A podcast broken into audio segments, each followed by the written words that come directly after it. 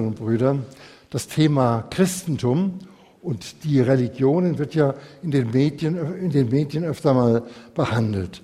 Bei Durchsicht von einigem alt älterem Arbeitsmaterial ist mir folgende Schlagzeile eines Artikels ins Auge gefallen. Neue Religionen erobern die Welt. Hat Jesus verloren? Und weil ich immer auf der Suche bin nach dem, wie ich predigen soll, nicht was den Inhalt der Botschaft betrifft, da ist alles Nötige in der Bibel gesagt, sondern nach den Kontaktstellen dieser Botschaft mit unserer Zeit, habe ich mir diesen Artikel noch mal ein bisschen näher angeschaut. Es handelt sich um eine Analyse des bekannten Journalisten Franz Alt über Religionen, die heute Einfluss haben. Franz Alt, ein Mann, den ja der eine oder andere sicher mindestens dem Namen nach kennt, vielleicht auch schon einiges von ihm gelesen hat. Er versucht zu untersuchen, was die Religionen beitragen könnten zu einer Verbesserung der leidgeprüften, kranken Welt. Der Artikel bietet eine Menge Informationen und macht bekannt mit einigen bedeutenden Religionsführern aus unserer Zeit. Natürlich gibt Franz Alt seine kritische, eine kritische Bewertung aus seiner eigenen Sicht. Er wirft den Religiosen, den Religionen vor allem vor, an bestimmten Schwächen zu leiden. Eine sei zum Beispiel die, Frauenfeind, die Frauenfeindlichkeit, und die ist ja im protestantischen Bereich inzwischen wirklich nicht mehr so. Eine andere Gefahr sei die Intoleranz. Und natürlich spricht er auch von der Angepasstheit der Religionen an den Zeitgeist. In dem Artikel behauptet Franz Alt unter anderem, jede Religion hat ihre eigenen kulturell und zeitbedingten Formen. Aber alle eint dieser Urauftrag. Höre auf deine innere Stimme, achte auf deine Träume, folge deinem Gewissen, habe Ehrfurcht vor dem Leben. Und Alt meint, wenn die Religionen mehr betonen würden, was sie eint und weniger, was sie trennt, dann wären sie bei weitem glaubwürdiger. Nun, wer ein paar Seiten im Neuen Testament gelesen hat, der kann nur staunen, wie ein Mann mit der Begabung von Franz Alt solche Thesen formulieren kann, ohne rot zu werden. Das ist schlichter Unsinn, was er da geschrieben hat. Die Überzeugung, höre auf deine innere Stimme, achte auf deine Träume, folge deinem Gewissen, die eint nicht, wirklich nicht, alle Religionen. Das Christentum hat niemals so etwas behauptet, es sei denn in der x-ten Verdünnung in einer liberalsten Ausgabe. Es gibt keinen gemeinsamen Nenner, etwa zwischen den Religionen, die sich von der Bibel ableiten, also Judentum, Christentum und Islam und den Religionen des fernen Ostens. Das sind völlig verschiedene Systeme. Man muss schon eine bestimmte Absicht verfolgen, um so etwas behaupten zu können. Diese und ähnliche Aussagen werden aber bereitwillig verbreitet, besonders von Medien, die mit dem Christentum nicht gerade so auf freundschaftlichstem Fuß stehen. Und sie stoßen auf ein breites Echo. In solchen Parolen liegt ja eine Suggestivwirkung. Und immer mehr Menschen sagen, das muss es sein. Lass uns doch die Formen abstreifen. Lass uns nach dem sogenannten zeitlosen Kern gucken. Und dann kommt dann irgend so etwas Harmonisches, Verbindendes, im Zweifelfall auch Ethisches heraus. Innere Stimme, Werte, Humanität, Einsatz für die Schwachen, Aufwertung der Frauen, Ernstnehmen der Not in dieser Welt und so weiter. Die sogenannte Intoleranz, die die Religionen vertreten, ist ja Ausdruck ihres Selbstverständnisses. Der Aufruf zur Toleranz bedeutet dann, nimm Abschied, von, nimm Abschied von all dem, was dir besonders ist. Such Gemeinsames, geh auf den anderen zu. Nun ist es interessant, welches Modell Franz Alt liefert, wie er sich diese Toleranz vorstellt. Er schreibt, bei der Schweiz wurde der Dalai Lama gefragt, ob er etwas dagegen habe, wenn Tibeter christlich getauft würden. Nein, sagte der Religionsführer, es ist doch nicht wichtig, dass Tibeter buddhistisch sind. Viel wichtiger ist doch, dass sie glücklich sind. Und wenn Sie im christlichen Europa als Christen leben wollen, finde ich das durchaus gut. Franz Alt sagt dann, ich träume davon, dass mein Religionsführer, der Papst, Franz Alt ist Katholik und hat auch katholische Theologie studiert, ich träume davon, dass mein Religionsführer, der Papst, ähnlich tolerant antworten würde. Ja, liebe Geschwister, ich habe diesen Einstieg nicht zur Unterhaltung gewählt, sondern weil etwas von dem religiösen Klima, in dem wir leben, damit beschrieben ist. Eine Vielfalt von Religionen ist eingeströmt in unser ehemals vom Christentum geprägtes Land, macht sich bemerkbar und gewinnt Anhänger. Und diese Situation prägt zunehmend unser Gewissen, unser Bewusstsein. Die ersten berühmten Verse des Johannesevangeliums sprechen ebenfalls in eine völlig multireligiöse Welt hinein. Lasst uns einmal neu auf diesen bekannten Text hören. Johannes 1, 1 bis 14, die Verse 6 bis 8 sind eingeschoben, die handeln von Johannes dem Täufer, die lasse ich mal weg. Johannes schreibt, im Anfang war das Wort. Und das Wort war bei Gott und das Wort war Gott. Im Anfang war es bei Gott. Alles ist durch das Wort geworden und ohne das Wort wurde nichts, was geworden ist. In ihm war das Leben und das Leben war das Licht der Menschen. Und das Licht leuchtet in der Finsternis. Die Finsternis hat es nicht erfasst. Das wahre Licht, das jeden Menschen erleuchtet, kam in die Welt. Er war in der Welt. Und die Welt ist durch ihn geworden. Aber die Welt erkannte ihn nicht. Er kam in sein Eigentum, aber die Seinen nahmen ihn nicht auf. Allen aber, die ihn aufnahmen, gab er Macht, Kinder Gottes zu werden. Allen, die an seinen Namen glauben. Die nicht aus dem Blut, nicht aus dem Willen des Fleisches, nicht aus dem Willen des Mannes, sondern aus Gott geboren sind. Und das Wort ist Fleisch geworden und hat unter uns gewohnt und wir haben seine Herrlichkeit gesehen. Die Herrlichkeit des einzigen Sohnes vom Vater, voll Gnade und Wahrheit. Das ist ein schwieriger Text, ich weiß.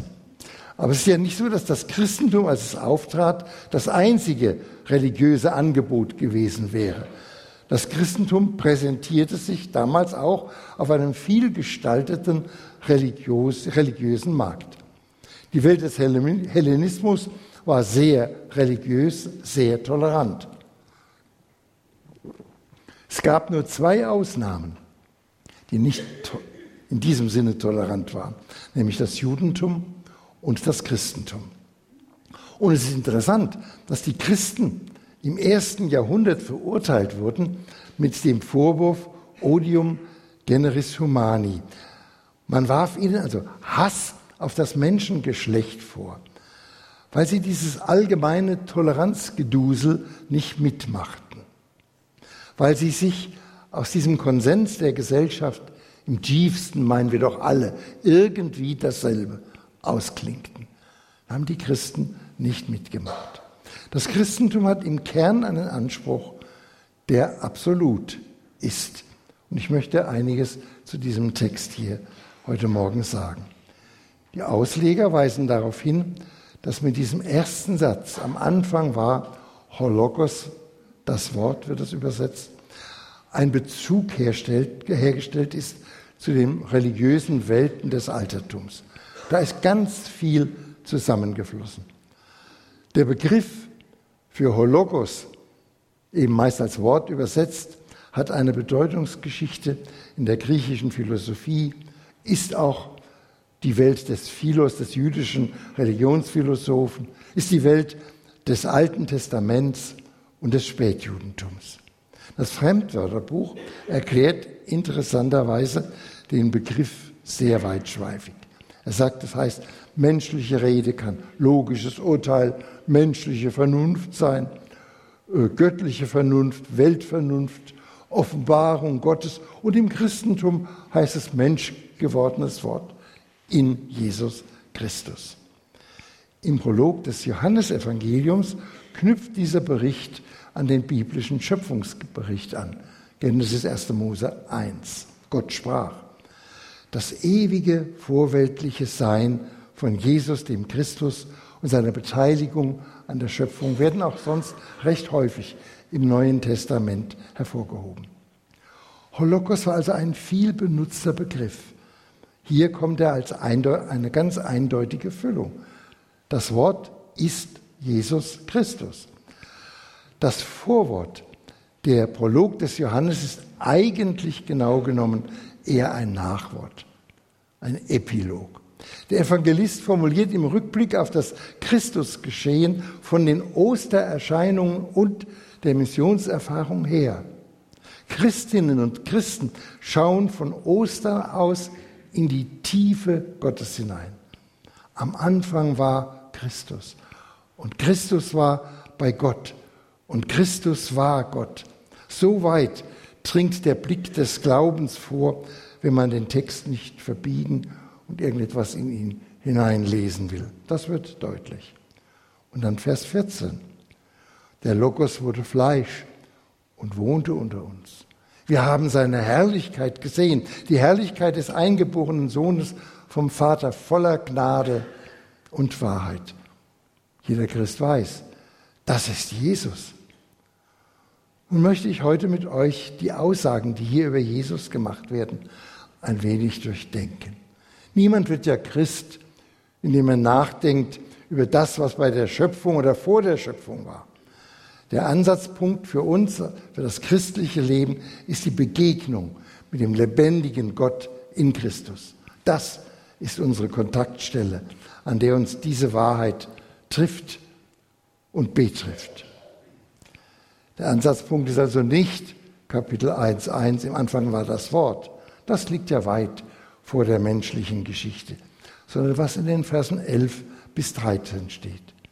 Er, Jesus, kam in sein Eigentum und die Seinen nahmen ihn nicht auf.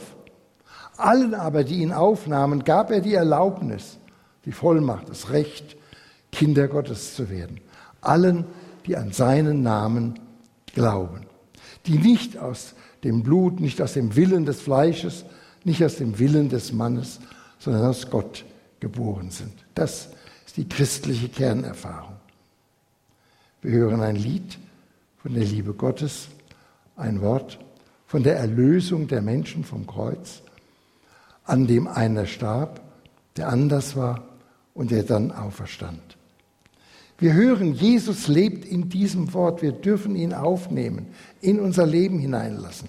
So wie man einen Ehrengast, ja einen König aufnimmt, in Ehrfurcht voller Dankbarkeit.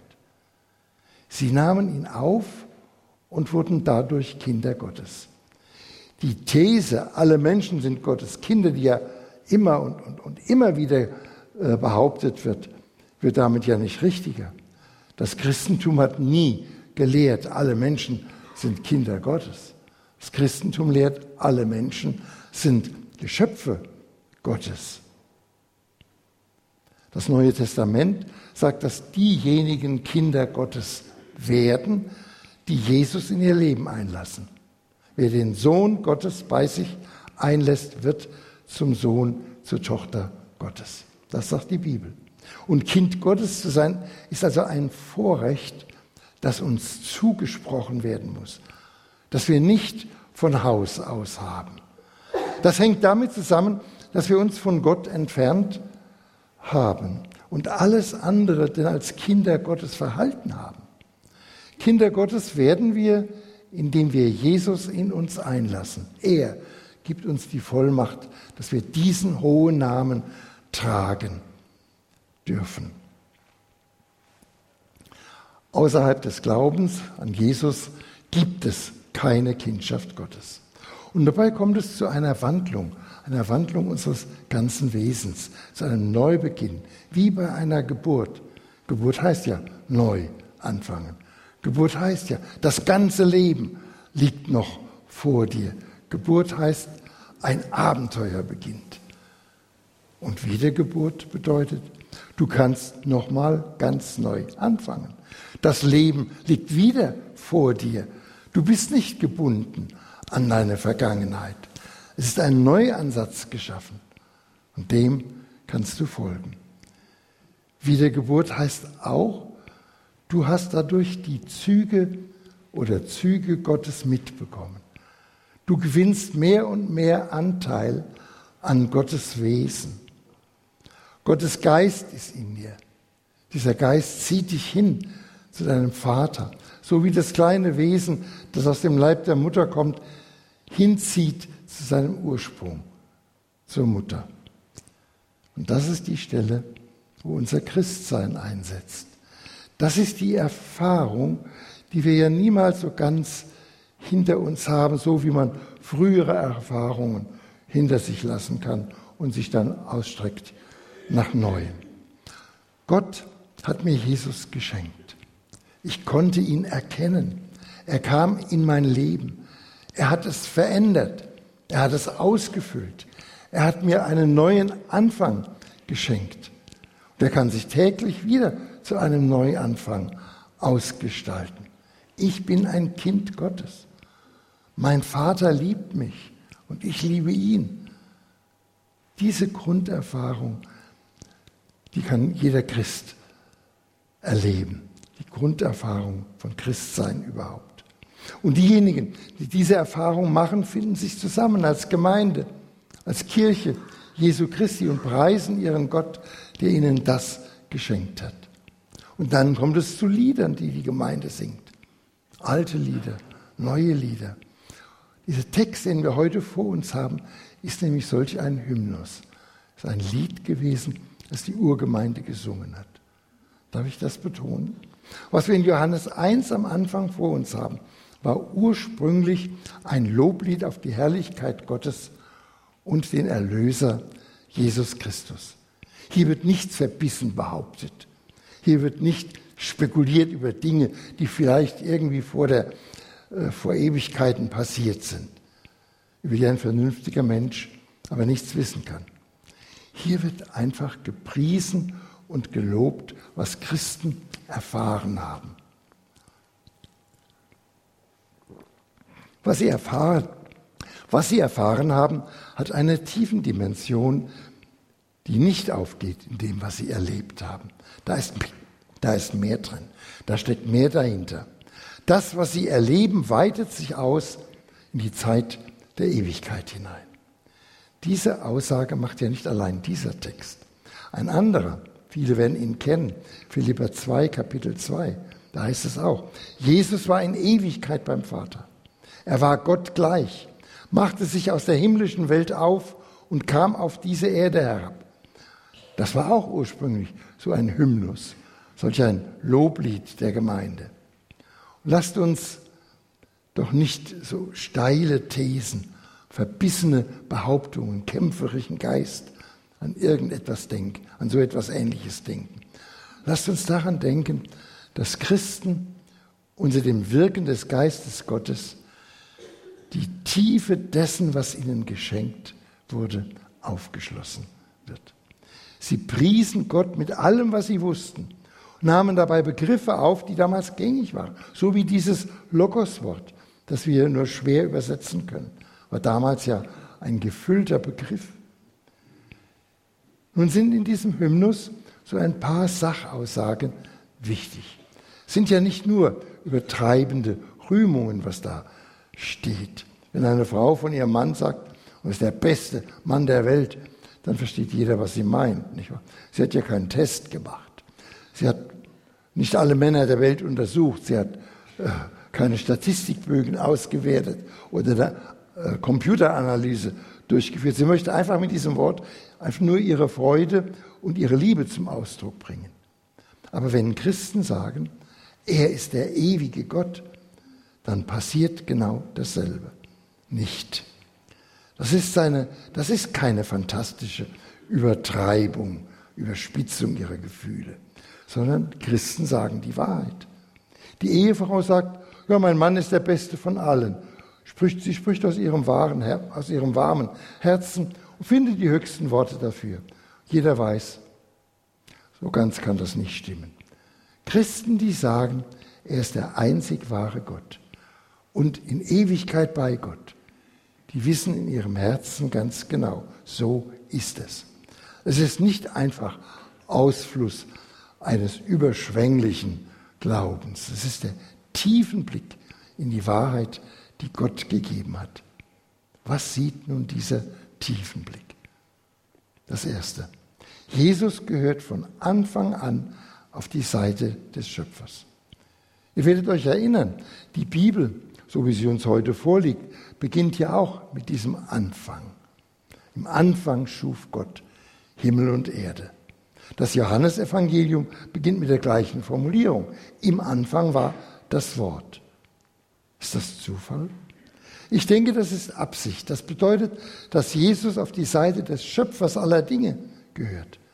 Durch die Religionsgeschichte hindurch gibt es die Vorstellung, das Göttliche ergießt sich zum Menschlichen hin, abgleitend in verschiedenen Stufungen bis auf die unterste Stufe. Da gibt es so einen gleitenden Übergang vom Göttlichen zum Menschlichen. Die Bibel denkt völlig anders. Die Bibel sieht ein schraffes, unüberbrückbares, ewiges Gegenüber von Schöpfer und Geschöpf. Die Bibel lehrt, du kannst nur entweder Schöpfer sein oder du bist Geschöpf. Es gibt keine Übergänge. Die östlichen Religionen kennen diese Sicht überhaupt nicht. Die östliche Religion hat eine mystische Sicht. Das Göttliche ist im Menschlichen. Man muss es nur entdecken. Das kommt natürlich unserem, auch unserem modernen Denken sehr entgegen, ist aber kein biblisches Denken. Noch einmal, die Bibel macht klar, zwischen dem Schöpfer, der im Neuen Testament Vater von Jesus Christus genannt wird, und allen übrigen Geschöpfen ist eine Kluft, die nie überbrückt werden kann. Der Gott der Bibel ist der eine Gott. Alles andere sind geschaffene Wesen. Von da stellt sich für die ersten Christen natürlich die brennende Frage, wohin gehört Gott? Ist er Geschöpf? Wohin gehört Christus, nicht Gott? Ist er Geschöpf? Ist er vielleicht das allerhöchste Geschöpf aller Geschöpfe? Oder ist er Gott? Und das Neue Testament geht die klare Ansage, er gehört eindeutig auf die Seite des Schöpfers. Jesus ist wesenhaft Gott. Nächste Frage, wann? Wann wurde er zu Gott? Die lachende Antwort, niemals. Zu Gott wird man nicht. Man ist es oder ist es nicht. Jesus ist von Ewigkeit Gott. Das ist eine wichtige Aussage. Unter anderem auch für unser Gespräch mit Menschen, die aus der Religiosität des Ostens kommen oder sich im Dunstkreis dieses Denkens befinden. Das Zweite. Die Schöpfung hat von allem Anfang an einen Bezug zu Jesus. Von Anfang an. Nicht erst nachträglich. Es heißt Vers 3, alles ist durch das Wort geworden, also durch Jesus. Und ohne das Wort, also ohne Jesus, wurde nichts, was geworden ist. Die ganze Schöpfung ist durch Jesus geschaffen. Er ist der Schöpfungsmittler, so sagen das die Theologen. Das bedeutet, alles Geschaffene hat einen Bezug nicht nur zum Schöpfer, sondern auch zu Jesus. Und damit wird klar, Jesus ist keine Beigabe zur Schöpfung, zum Leben, sondern er gehört notwendig zu allem Leben dazu, wenn es Leben bleiben soll. Merkt ihr, was das für ein Anspruch ist, der dahinter steht? Das Dritte. Für die Schöpfung gibt es nur ein Licht, nur ein Leben. Es gibt nicht nur es gibt nur eine Quelle des Lichtes, das heißt auch der Hoffnung, der Zuversicht, der Orientierung. Und das ist Jesus. Es gibt nur ein Leben. Alles, was außerhalb von Jesus Leben heißt, heißt eben nur so. Ich zitiere. In ihm war das Leben, nicht ein Leben. Und das Leben war das Licht der Menschen. Nehmt das bitte nicht als Übertreibung wie die liebende Frau von ihrem Ehemann in höchsten, aber nicht ganz wahren Tönen redet. Christen sagen, diese Welt hat nur eine Lebenschance, die durch Jesus und nur eine Lichtquelle, das ist Jesus. Und außerhalb von Jesus ist Tod, kein Leben. Außerhalb von Jesus ist Finsternis, kein Licht. Und das vierte. Die Welt sagt mehrheitlich Nein zu Jesus. Er war in der Welt und die Welt ist durch ihn geworden, aber die Welt erkannte ihn nicht. Und dieses Wort erkennen, das da steht, ist ein ganz tiefes Wort. Das bedeutet nicht, hatte vorher eine falsche Einsicht und hat die nun korrigiert, sondern gab sich nicht hin, lehnte ihn ab, öffnete sich nicht für ihn. Und weiter in Vers 11. Er kam in sein Eigentum. Er kam also in eine Welt, die ihm gehört. Aber die Seinen nahmen ihn nicht auf. Es ist so und wird bis zum letzten, jüngsten Tag so bleiben, dass Jesus mehrheitlich Ablehnung erfährt. Es gibt aber Ausnahmen.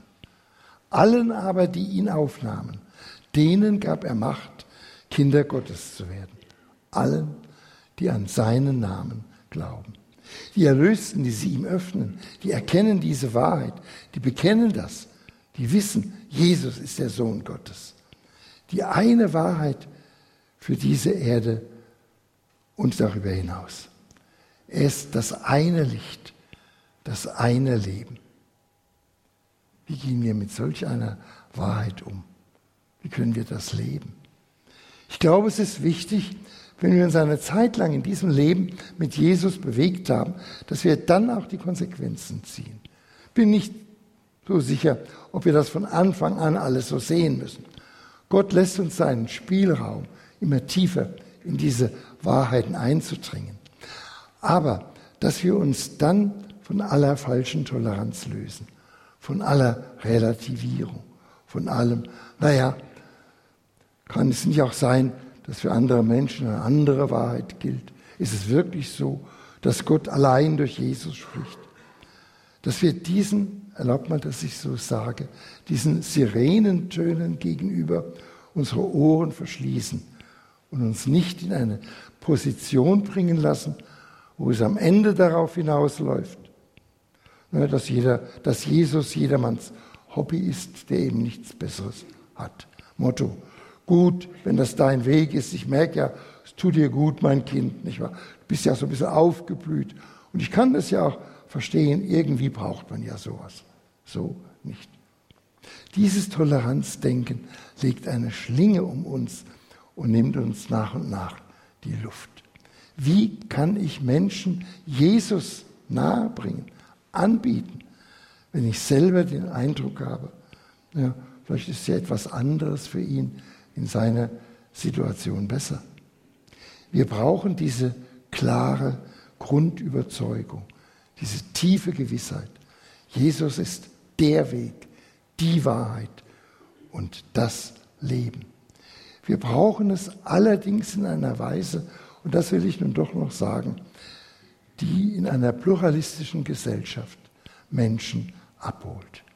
Ich wäre nicht glücklich, wenn Mitglieder unserer Gemeinde im vollen Besitz der Jesuswahrheit herumgingen und sie jedermann wie einen feuchten Lappen um die Ohren schlagen. Ich bin ziemlich sicher, was dann die Wirkung wäre. Die, Luft, die Leute würden sagen, das ist eine Neuauflage vom kirchlichen Imperialismus. Sie nennen es vielleicht auch anders. Anmaßung, Hochmut, Stolz, Sektiererei oder wie auch immer.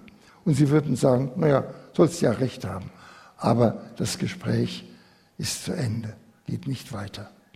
Ich möchte euch zum Ausklang dieser Predigt an eine Sache erinnern, die ihr vielleicht auch schon mal entdeckt habt und die mir zum heutigen Thema wichtig ist.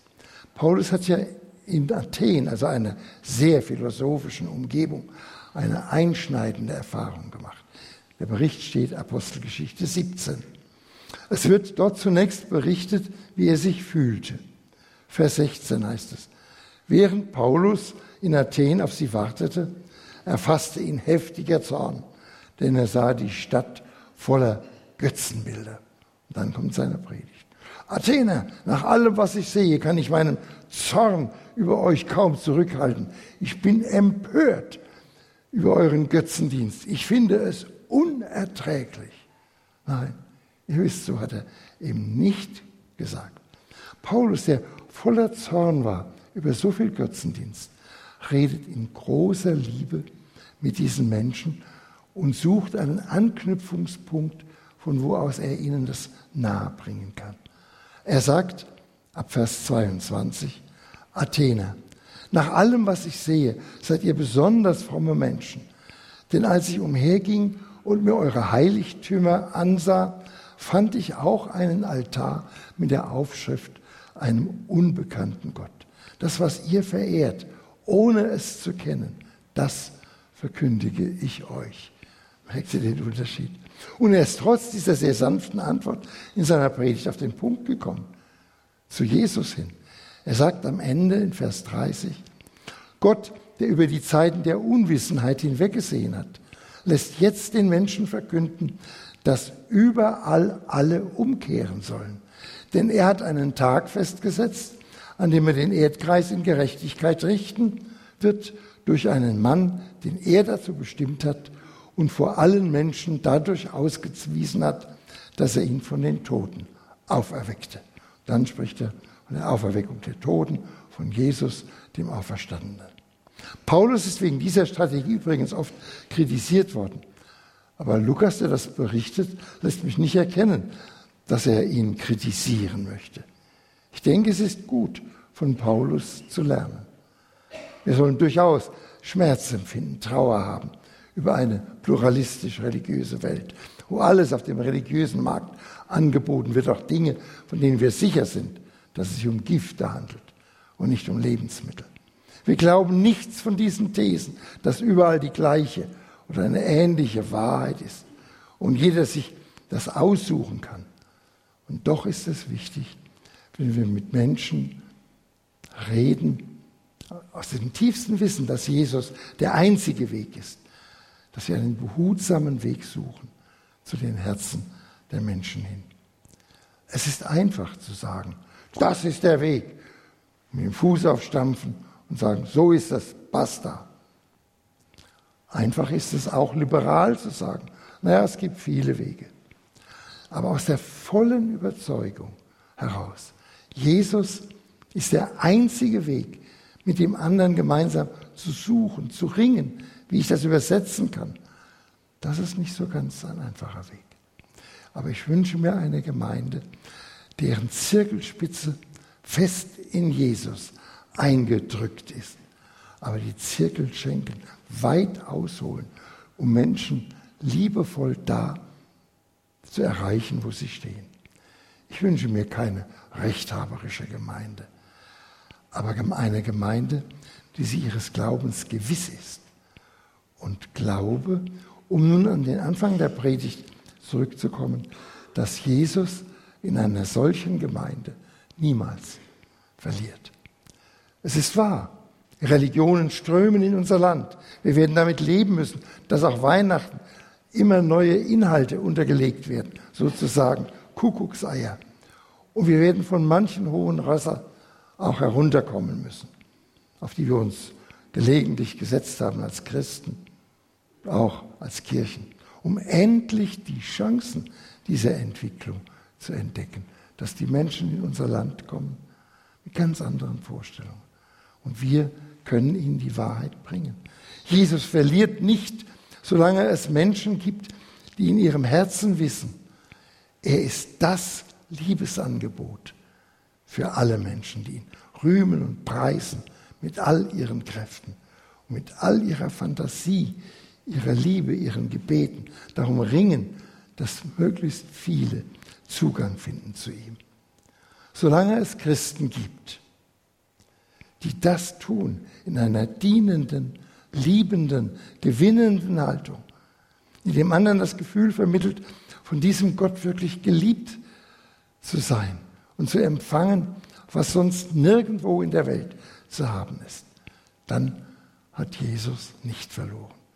Und ich bin sicher, und das sage ich doch wohl von uns allen hier, wir sind gewiss, dass wir dass, wir, dass Jesus der Sieger der Geschichte sein wird. Er geht nicht mit einem Koffer durch die Gegend, um den Zug zu besteigen, der von dieser Erde wegfährt, sondern Jesus ist gekommen, geblieben. Und am Ende wird sein Name über alle Namen stehen.